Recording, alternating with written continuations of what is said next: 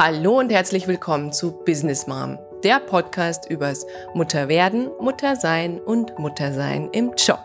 Mein Name ist Dr. Susanne Dietz und ich spreche für Mütter, die nicht nur ihre Kinder lieben, sondern auch gerne arbeiten gehen. Ich spreche aber auch für Arbeitgeber, die es verstanden haben, Mütter und Frauen gut ins Unternehmen zu integrieren. Vor allem die heutige Folge richtet sich in erster Linie an Arbeitgeber, Personaler und Chefs wenn Sie wissen wollen, wie Vereinbarkeit richtig gelingen kann. Denn ich behaupte, wir brauchen keine Müttercoaches, wir brauchen aber fünf wichtige Faktoren, die ich immer, immer, immer, immer beobachte, wenn ich in ein Unternehmen komme, damit Vereinbarkeit gelingen kann. Ich wünsche euch allen viel Spaß dabei, aber vor allem auch wertstiftende Erkenntnisse. Erst kürzlich habe ich in einer Frauenzeitschrift einen Artikel gelesen über die fünf wichtigsten Aspekte, damit Vereinbarkeit gelingen kann. Und dieser Artikel richtete sich natürlich an die Mütter selber. Und ganz ehrlich, beim Lesen haben sich Aggressionen in mir aufgebaut, weil ich dachte, das kann doch nicht sein. Ich glaube nicht, dass es gelingt, Vereinbarkeit in Unternehmen zu etablieren, indem wir Checklisten anbieten, indem Mütter gut organisiert sind, indem ihre Kinder lediglich gut in einer Kinderbetreuung untergebracht sind. Das ist für mich wieder reine Symptombehandlung. Und deswegen sage ich ganz provokativ, wir brauchen im Grunde keine Müttercoaches. Das bringt nichts. Denn die Frauen selber sind in der Regel gut ausgebildet, hoch motiviert, haben vor der Elternzeit Unglaubliches geleistet. Also nicht nur im Studium während ihrer Ausbildung, sondern auch im Unternehmen sind oftmals als High Potentials gehandelt worden und ab dem Zeitpunkt der Schwangerschaft vergessen worden. Die Mütter sind bereits gut ausgebildet. Die Mütter haben das Verständnis dafür, dass sich etwas ändern muss. Die Mütter haben leider Gottes auch den Leidinstrukt der Vereinbarkeit. Aber ich vergleiche das ein bisschen, hm, ja, nehmen wir mal eine Sportart, Fußball, passt jetzt nicht so gut vielleicht zu uns Frauen, rein genderspezifisch.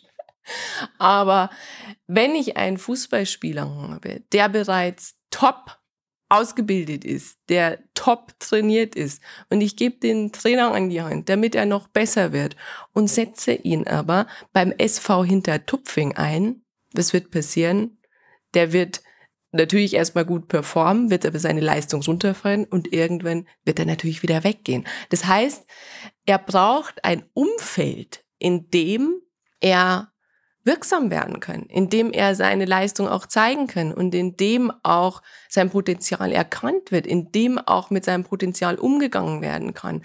Auch vielleicht mit, ich will nicht sagen Einschränkung, aber mit der Einschränkung, dass da Kinder sind. Und was ich erlebe, und ich coache ja auch Frauen und das von Herzen gerne, aber was ich erlebe, wenn ich das Unternehmen und den Chef nicht mit dem Boot habe, dass solche Maßnahmen der Vereinbarkeit oftmals nicht nur im Sande verlaufen, sondern wirklich nach hinten losgehen. Ich vergleiche das immer mit einer Beziehung. Also in der Regel ist es ja auch so, es ist jetzt auch wieder so ein bisschen Gender-Stereotyp, was ich gar nicht so mag, aber ich muss es jetzt so aussprechen. In der Regel ist es ja so, dass Frauen sehr viel schneller erkennen, dass was in der Beziehung nicht stimmt. Und dann kommt dieser Satz, Schatz, wir müssen mal reden. Und die Männer denken schon, um Gottes Willen, das wieder, schalten auf Durchzug, machen zu. Ja. Und ich vergleiche hier jetzt eben die Frauen mit den Müttern im Unternehmen und die Männer mit den Arbeitgebern beziehungsweise Chefs. Und das heißt, die Mütter signalisieren ganz oft, wir müssen was anders machen. Ich habe hier schon Coaching gemacht. Ich brauche Teilzeit. Ich brauche hier mehr Flex Flexibilität. Aber die andere Seite hört schlichtweg oftmals nicht zu.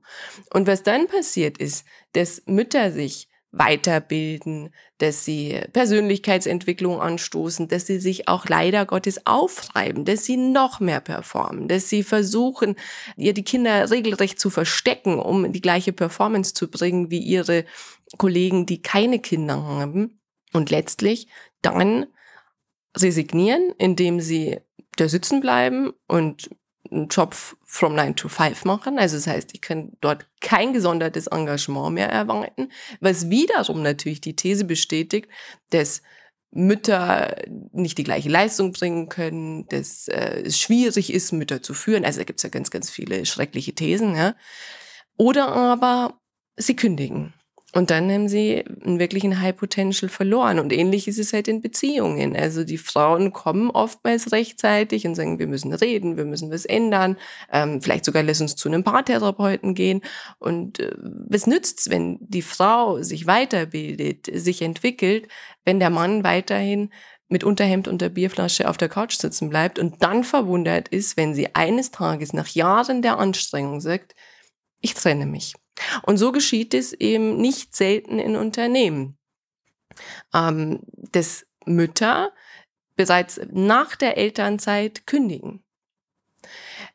Und das ist quasi mein Anliegen, das Anliegen meiner Arbeit, zum einen ja, Mütter zu coachen, zu beraten, aber viel mehr die Arbeitgeber zu sensibilisieren, wie können sie Mütter im Unternehmen halten. Denn ähm, wer mich kennt, weiß, in mir schlägt auch ein Personalerherz. Ich war lange Zeit in der Personalentwicklung in Unternehmen tätig und ich habe beobachtet, dass so, so, so viele Frauen einfach vergessen werden dass so, so viele Frauen verloren werden. Und gleichzeitig heißt es in den Chefetagen, wir brauchen mehr Frauen in Führung, wir brauchen mehr Frauen in äh, Ingenieursberufen und so weiter und so fort. Aber die Frauen, die sie haben, die dann konsequenterweise in vielen Fällen Mutter werden, die haben sie vergessen. Und daher ist mir diese Folge so ein ganz, ganz großes Anliegen, weil ich heute die aus meiner Sicht fünf wichtigsten Faktoren teilen möchte, die es braucht in Unternehmen, damit Vereinbarkeit gelingen kann. Und das sind auch die fünf Faktoren, die ich immer beobachte, wenn ich in einer Beratung bin, die wir als erster angehen, die wir als erster umsetzen wollen und die dann auch schon wunderbare erste Ergebnisse zeigen. Aber es bedeutet, Achtung, Arbeit. Der erste Punkt, der ganz, ganz wichtig ist, ist das Vereinbarkeit oder nennen wir es Familienfreundlichkeit, das muss immer ein bisschen zur Kultur passen, als Wert ins Leitbild aufgenommen wird. Und da sagen viele dann schon immer, um Gottes Willen, ja, so ein Leitbild haben wir ja. Und das ist ja auch Teil meiner Profession. Leitbilder zu entwickeln, die wirklich stimmig sind.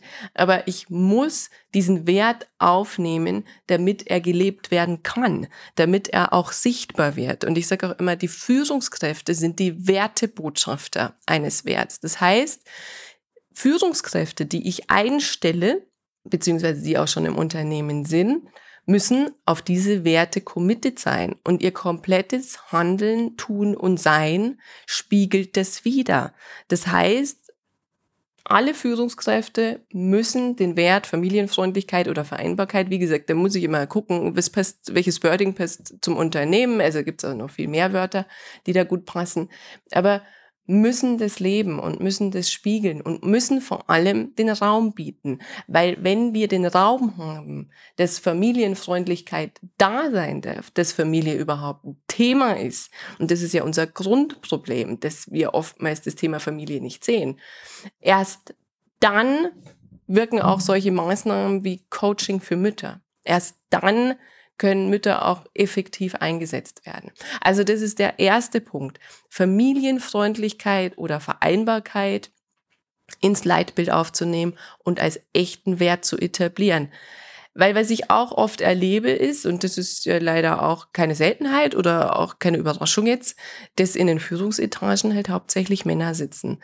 Und Männer, die zum einen selber wenig Anteil haben an Erziehung, ähm, Care-Arbeit daheim, also das heißt, es übernehmen komplett die Frauen. Manchmal ist es auch das Au-pair, also wie auch immer. Das heißt, sie haben wenig Anteil daran, beziehungsweise wollen auch oftmals wenig Anteil daran haben. Und das ist der andere Punkt. Also das heißt, da ist oftmals wenig Commitment da und sagt, na ja, das ist halt, das ist überhaupt nicht mein Ding und das muss halt irgendwie funktionieren und also da ist überhaupt kein Bewusstsein da. Und das ist mir ganz wichtig. Und das führt uns zum zweiten Punkt, der ja auch ein Anliegen meines Podcasts ist, dass wir mehr Offenheit und mehr Transparenz übers Mutter und auch Elternwerden brauchen. Also was bedeutet Mutter sein wirklich? Was bedeutet es für eine Frau schwanger zu sein, welche körperlichen Anstrengungen, aber auch welche psychischen Anstrengungen, welches Hin und Her passiert da überhaupt? Und warum auch, wie so oft äh, genannt in diesem Podcast schon, die Frau nach einem Jahr Elternzeit eine komplett andere ist als die, die da gegangen ist. Also das sind alles Dinge, die wichtig sind, damit Vereinbarkeit gelingen kann. Ich brauche ein Verständnis in den Unternehmen dafür, was Muttersein beziehungsweise auch Elternsein bedeutet. Und ich habe so einen kleinen Hoffnungsschimmer, dass es in den nächsten Jahren auch, naja, sagen wir mal, mehr Leidensdruck auf Unternehmensseite gibt, denn immer mehr Männer wollen auch Elternzeit nehmen. Immer mehr Männer sagen auch, ich könnte mir gut vorstellen, ein Jahr rauszugehen und Teil eben des Familienkonstrukts zu 100 Prozent zu sein und möchte dann wieder zurückkommen ohne Nachteile. Denn das ist ja auch oft der Fall und äh, da spreche ich jetzt keine ja auch keine neue Wahrheit aus, dass Männer, die in Elternzeit gehen, automatisch von den Karrierelisten gestrichen sind. Sagt zwar jedes Unternehmen, nee, das machen wir doch nicht und bei uns hat jeder die größtmöglichen Optionen, Karriere zu machen, aber es stimmt leider nicht. Also in ganz vielen ist Elternzeit der Karrierekiller, sowohl für Frauen als auch für Männer. Und deswegen braucht es hier mehr Offenheit, mehr Transparenz, was Frauen und Männer auch leisten während der Elternzeit. Also mit welchen Anstrengungen das verbunden ist, aber auch mit welcher Persönlichkeitsentwicklung das verbunden ist. Und, was ich auch immer sage, welche ähm, Teile der Persönlichkeitsentwicklung einer Mutter kann ich auch wiederum gut fürs Unternehmen nutzen und wo ich einfach weiß, hey, die ist stressresistent, die ist gut organisiert und vor allem die arbeitet gern, die ist unglaublich dankbar, wenn sie ins Unternehmen kommen können. Und natürlich spreche ich hier nicht für alle, weil das muss ich auch immer dazu sagen, das sage ich auch immer meinen Kunden dann an der Stelle. Ich weiß, es gibt sehr wohl die Mütter, die die Mutterschaft als Exit-Strategie wählen, weil sie einfach keinen Bock mehr auf die Arbeit haben. Und das kann zum einen schon auch bedingt sein durch die Unternehmenskultur, die da ist, aber es kann auch durch die Persönlichkeit ja, bedingt sein, dass jemand einfach auch lieber Mutter ist, lieber daheim ist, als eben ins Büro zu gehen. Und auch das ist völlig in Ordnung. Bloß das muss ich differenzieren und da muss ich auch eben sensibel draufschauen, welcher Typus Mutter sitzt da vor mir. Aber das, das wäre nochmal ein eigener Erfolgsfaktor. Also ich mache jetzt gerade nur die wichtigsten aus meiner Sicht. Der dritte Faktor für Vereinbarkeit ist das Bewusstsein darüber, dass ich als Arbeitgeber, wenn ich die Frau halten will, Langzeitinvestitionen tätigen muss. Das bedeutet, das Bewusstsein zu haben, zum einen, dass diese Elternzeit und auch diese Elternschaft zeitlich begrenzt ist und das finde ich, das ja, erleben wir als Eltern ja so, so, so, so unmittelbar mit den Kindern, dass alles zeitlich begrenzt ist. Alles geht vorbei. Also was gestern noch Bestand hätte, hätte heute gar keinen Bestand mehr. Weil das Kind plötzlich eben nicht mehr im Kinderwagen liegen mag, weil das Kind nämlich plötzlich läuft, weil das Kind nicht mehr so lange schläft tagsüber, sondern kürzer, weil das Kind nicht mehr in der Trage schläft oder was auch immer. Also das heißt, Eltern müssen sich permanent neu umstellen, weil dieses Kind wächst. Und genauso ist es mit der Elternzeit. Diese Elternzeit ist irgendwann vorbei. Und das müssen Arbeitgeber auf dem Schirm haben. Also diese Frau wird irgendwann Wann auch immer, also das sei dann zu definieren. Aber die wird irgendwann wieder voll einsatzfähig sein. Und das vergessen viele. Und ich habe das auch bei mir bemerkt, jetzt mit dem dritten Kind wieder, dass diese Zeitschiene, also das, was im Moment ist und das, was im Moment anstrengend ist, wir oftmals in die Unendlichkeit projizieren. Und das macht uns unglücklich. Also ich hätte zum Beispiel jetzt Phasen drin, das ist der Klassiker, ja, Baby schläft nachts schlecht und ich bin schier verzweifelt, natürlich zum einen wegen Schlafmangel, ja, aber zum anderen auch, weil ich irgendwann gemerkt habe, ich projiziere das auf die Unendlichkeit. Also das, das macht einen noch viel wahnsinniger, als man eh schon ist. Und die Bewusstheit darüber, dass es endlich ist, es ist alles nur eine Phase, ist ja so ein Lieblingsmantra der Eltern, macht es leichter. Und genauso ist es auch eben mit der Elternzeit. Es ist alles nur eine Phase. Und die Frau oder auch der Vater ist im Grunde einfach nur anders einsetzbar in dem Moment. Und das bedeutet gleichzeitig, Punkt 4, dass ich nicht nur auf dem Schirm haben darf, dass das endlich ist, diese Phase, sondern auch, dass ich als Unternehmen ein Stück weit investieren darf in familienfreundliche Maßnahmen. Und ich finde, allein wenn ich das Wort schon ausspreche, es klingt schon immer so ein bisschen abschreckend und uh, man denkt, ach nee, Hilfe. Also so, so ein bisschen ähm, amtsmäßig, finde ich. Ich mag das Wort nicht. Aber ich gebe einfach Beispiele, was man tun kann. Das heißt, ich biete Teilzeitmodelle an. Und das ist für mich einer der wichtigsten Faktoren überhaupt, weil was bringt's mir denn, wenn ich unglaublich gute Betreuungsplätze habe, aber mein Kind nicht mehr sehen kann? Also äh, vielleicht macht's für irgendjemand Sinn, aber für die meisten nicht. Das heißt, ja, Betreuungsplätze, ja, Kinderkrippen in den Unternehmen, großartig, ja, weil es gibt ja nichts Schöneres zu wissen, ist, mein Kind ist eine Etage weiter unten und das Kind weiß, meine Mama ist da oben und ich kann jederzeit mal vorbeischauen. Also alleine das Wissen. Also Kindergärten, Kinderkrippen, Hort ist auch so ein Riesenthema. Also die wenigsten Unternehmen haben Betreuung für Schulkinder. Das sage ich meinen Kunden auch immer wieder. Hier könnt ihr wirklich einen Unterschied machen zu anderen, weil die Arbeitgeber, auch die Innovativen, denken oftmals noch an Krippen und Kindergärten, aber dann später nicht mehr an die Schulkinder. Aber ganz ehrlich, wir haben ganz wenig Ganztagsschulen. Das mag man gut oder schlecht finden. Es ist völligst wurscht. Wir brauchen aber eine Betreuung am Nachmittag für die Kinder in der Regel. Und da denkt keiner mehr dran. Und da haben wir plötzlich dann die Zerrissenheit der Mütter, die sagen, also im Grunde jetzt nur besser funktioniert, als das Kind im Kindergarten wäre, weil da hätte ich eben die Unterstützung vom Unternehmen. Aber jetzt plötzlich äh, mit meinem Schulkind muss ich mich wieder neu organisieren. Und dann muss ich eigentlich noch stärker in Teilzeit gehen als vorher, weil das Kind nämlich schon um 12 Uhr aushält. Und äh, da gibt's natürlich Betreuungsmöglichkeiten, aber auch hier könnte man als Unternehmen Unterschied machen, Schulkinder zu betreuen. Also Kindergärten zu etablieren, Teilzeitmodelle zu etablieren, was ich großartig finde. Also verweise ich auch gerne auf das Interview mit Thorsten Bittlingmeier, das ich geführt habe im letzten Jahr. Teilzeit in Führung ist absolut möglich.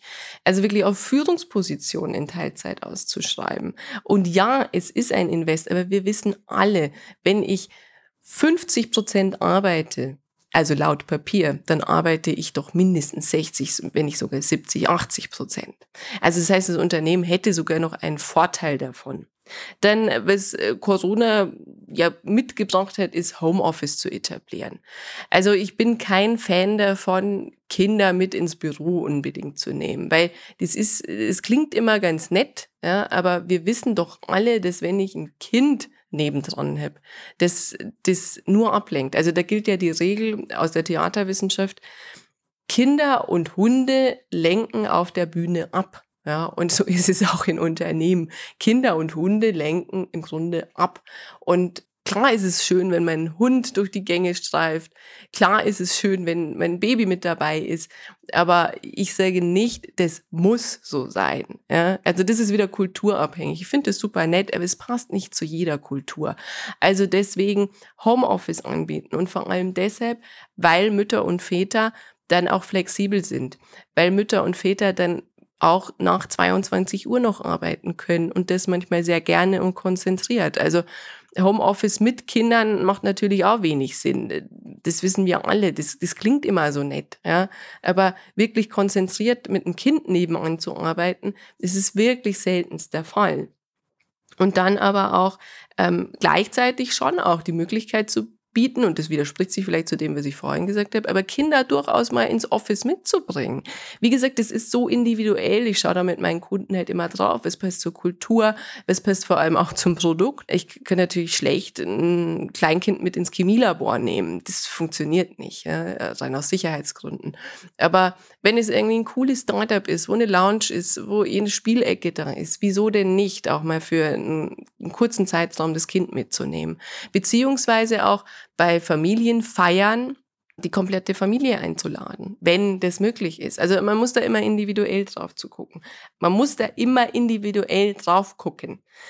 Und ein weiterer Punkt zu familienfreundlichen Maßnahmen, und ich habe da natürlich unzählige Ideen, aber der mir sehr, sehr wichtig ist, ist Weiterbildung. Also in die Weiterbildung der Mütter auch weiter zu investieren. Und es kann gerne während der Elternzeit sein. Aber ich sage auch hier, es muss nicht während der Elternzeit sein. Weil jede Frau erlebt die Elternzeit anders. Es gibt die einen, die langweilen sich.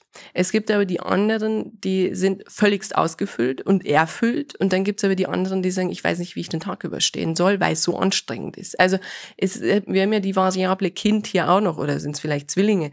Das heißt, hier auch keinen Druck aufzubauen, du musst jetzt eine Weiterbildung während deiner Elternzeit machen. Also nur das Angebot zu bieten. Aber ich glaube, die meisten nehmen es wirklich sehr, sehr gut an. Und hier kommen die Müttercoaches wieder ins Spiel, weil ich dann ja den Raum aufgemacht habe, dass das auch zum Einsatz kommt, dass ich dann einen Coach der Frau mit an die Seite gebe während der Zeit um dann an den Themen zu arbeiten, um dann an ihrer Persönlichkeitsentwicklung zu arbeiten, um dann auch vielleicht fachliche Inhalte aufzuarbeiten, um dann in Kontakt zu bleiben.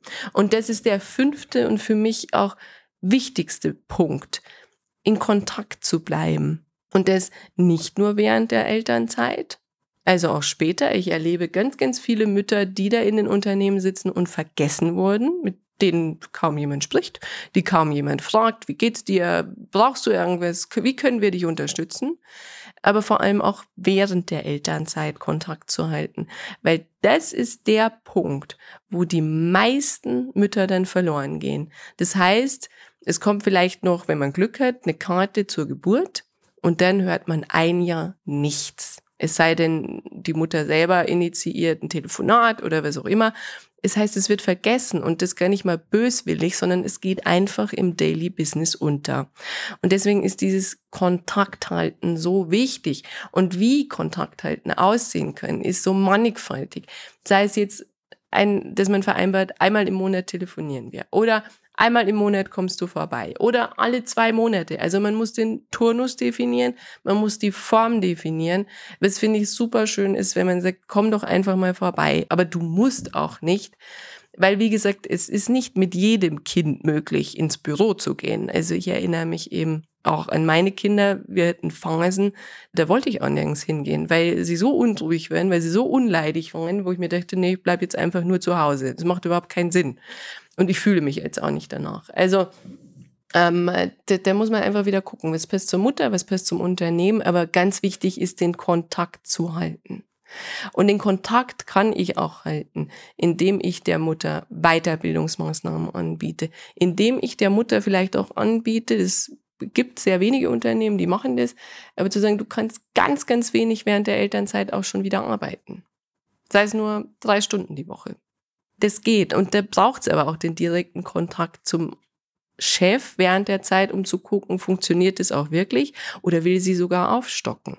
Also Kontakt ist für mich der wichtigste Faktor, damit Vereinbarkeit gelingen kann und nicht nur in der Elternzeit, weil in Kontakt steckt auch eben das kleine lateinische Wort con, was heißt zusammen. Und das heißt, Vereinbarkeit geht immer die Mütter und die Arbeitgeber an. Und es kann nicht sein, dass die Mütter alleine sich weiterbilden, sich entwickeln und die Arbeitgeber eben keine Notwendigkeit drin sehen, sich zu entwickeln, den Raum zu geben. Und zum anderen steckt auch in Kontakt das Wort Tingere, das muss man sich ein bisschen herleiten. Und Tingere bedeutet berühren. Und damit meine ich nicht unbedingt nur die physische Berührung, also dass man physisch im Unternehmen ist, sondern auch die emotionale Berührung, dass wir emotional von unserem Arbeitgeber ein Stück weit berührt sind und eben auch gehalten werden während dieser wirklich krassen Umbruchszeit der Elternschaft. Von Herzen danke, dass du wieder mit dabei warst. Wenn du mehr zu Business Mom erfahren willst, dann besuch mich doch einfach auf Facebook, Instagram, LinkedIn oder Xing oder geh direkt zu meiner Business Mom Website unter www.businessmom.de. Dran denken, Sinn im Business schreibt man bei mir immer mit zwei N. Dort findest du alles zu meinem Podcast, zu mir und meiner Person, meinen Beratungen, Seminaren, Coachings, Büchern und auch Vorträgen. Ich freue mich auf dich.